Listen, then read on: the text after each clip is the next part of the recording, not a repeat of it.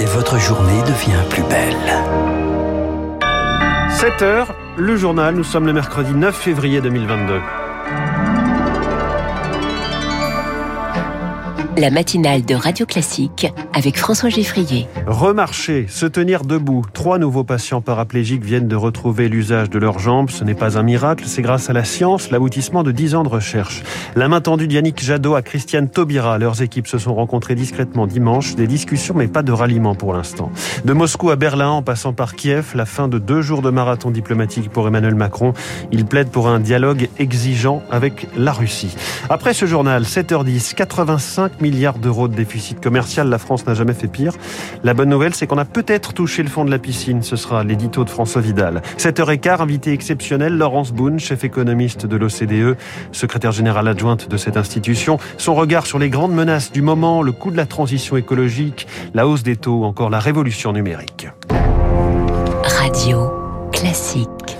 À la une, Lucille Bréau, quand la science fait remarcher des paraplégiques. Se lever, marcher seul, comme avant, pas à pas, c'est presque un miracle qui s'opère en Suisse. Ils ne pouvaient plus bouger les jambes, pas même les sentir. Trois patients paraplégiques sont désormais capables de marcher à nouveau grâce à 16 électrodes implantées derrière leur moelle épinière.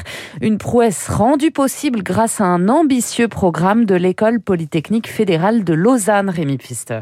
Le principe, c'est de réactiver la moelle épinière. On y place des électrodes sur la lésion au millimètre près. Elles vont stimuler les nerfs des jambes, explique le neuroscientifique Grégoire Courtine à l'origine de ce projet. On va mettre un implant, un champ d'électrodes, envoyer des impulsions électriques grâce à un petit pacemaker. Vous imaginez une boîte d'allumettes implantée dans l'abdomen.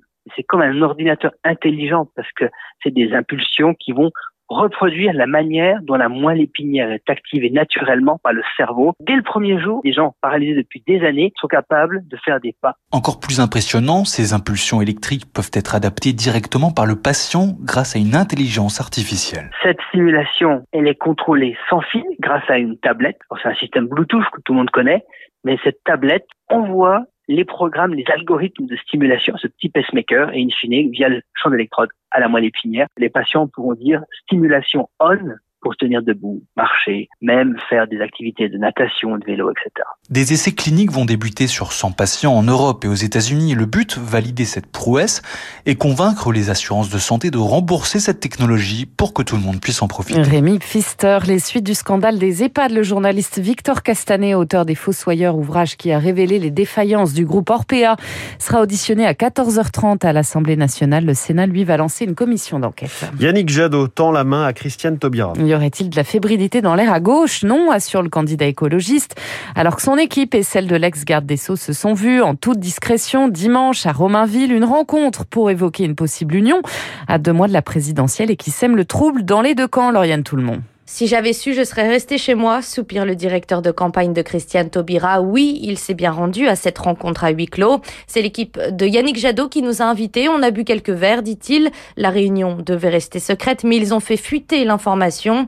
Circuler, il n'y a rien à voir, rétorque-t-on chez Europe Écologie Les Verts. À la direction du parti, on apprécie moyennement cette négociation en petit comité. Si Christiane Taubira et son équipe cherchent une porte de sortie, ils sont les bienvenus, mais pas question de changer notre programme, recadre cadre des écologistes. De quoi refroidir les militants des jeunes avec Taubira. Je suis pas forcément euh, un grand admirateur de Nick Jadot. La politique, c'est aussi des concessions. C'est pas une vraie union de la gauche. Juste euh, lui demander de se ranger derrière lui. Bah, ce sera un peu par dépit, mais ce sera toujours euh, la gauche. Bien sûr, je préférais que ce soit Jadot qui aille derrière Taubira, mais peut-être qu'il faut être réaliste à un certain moment. En attendant, Christiane Taubira poursuit sa campagne aujourd'hui sur la thématique des quartiers en Seine-Saint-Denis. Et pendant ce temps, la course au parrainage se poursuit après Emmanuel Macron, Valérie Pécresse et Anne Hidalgo ont franchi hier la barre des 500 signatures. Le chef de l'État qui cherche toujours à éviter une guerre en Ukraine. Il était à Berlin hier soir après un passage éclair à Kiev aux côtés des dirigeants allemands et polonais.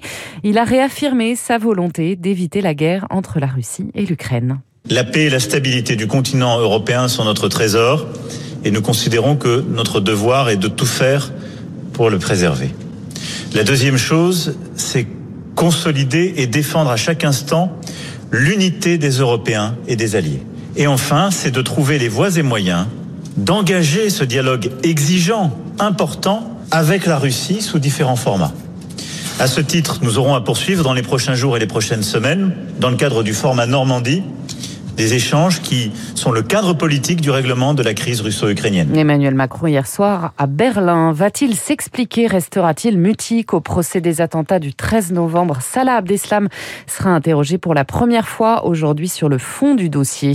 Ils vont s'élancer de Nice et de Bayonne, entre autres. Des groupes de véhicules prennent la route dès ce matin pour rejoindre Paris en fin de semaine. Ils veulent paralyser les axes de circulation sur le modèle du convoi de la liberté au Canada. Il est 7h06. Vendre plus et plus cher deux coopératives bovines s'unissent. Cela se passe dans la Creuse des fiançailles entre la Selmar et la CCBE. Elles vont mettre en commun la vente de leur viande limousine, 45 000 bêtes par an. Objectif pesé face à la grande distribution.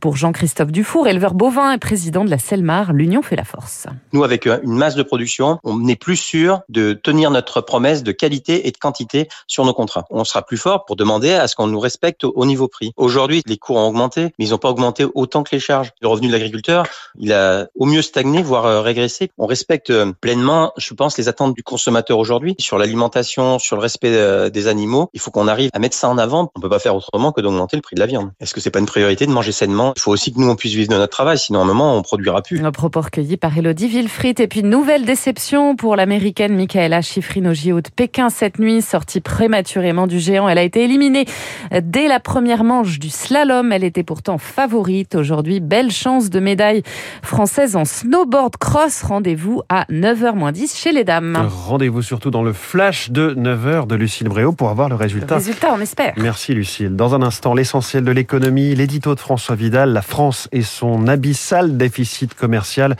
Mais certaines pièces du puzzle de la, de la reconquête de l'export semblent se mettre en place. Puis cette question, l'Europe a-t-elle manqué la révolution numérique? Les chercheurs, les innovations de rupture, les plateformes systémiques, les financements sont aux États ou en Chine.